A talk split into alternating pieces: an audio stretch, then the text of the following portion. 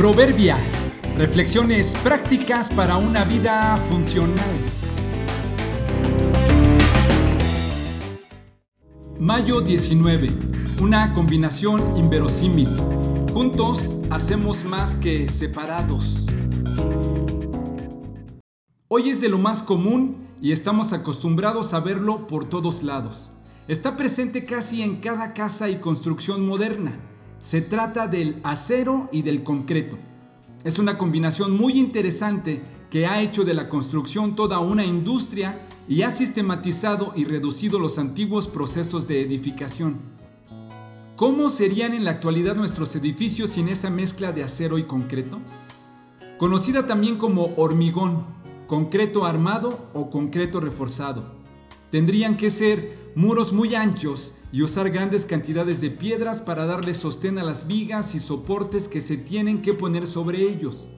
No habría edificios tan elevados ni la facilidad de viviendas o caminos construidos rápida y fácilmente.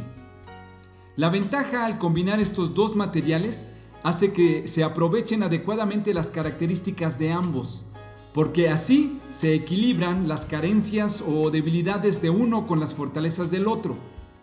La poca resistencia del concreto es compensada por la alta resistencia del acero, y las deficiencias del acero en cuanto a su alta corrosión, alta conductividad térmica y alto costo son compensados por el concreto. Por separado son perfectamente útiles, pero juntos son increíblemente funcionales nunca se mezclan ni pierden sus propiedades, sino que se combinan y se fortalecen el uno al otro. Tal vez seas acero o concreto. Tienes rasgos únicos y particulares. Por sí solo ya eres valioso y útil. Pero nuestros recursos y características están restringidos y tienen un límite. Y lo reconozcamos o no, otros tienen lo que a nosotros nos falta.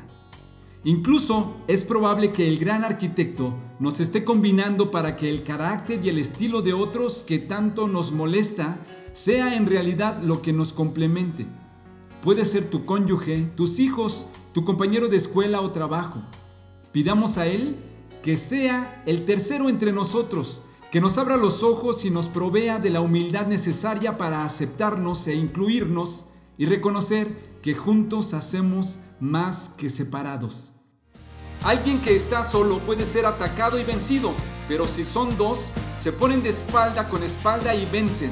Mejor todavía si son tres, porque una cuerda triple no se corta fácilmente. Eclesiastés 4:12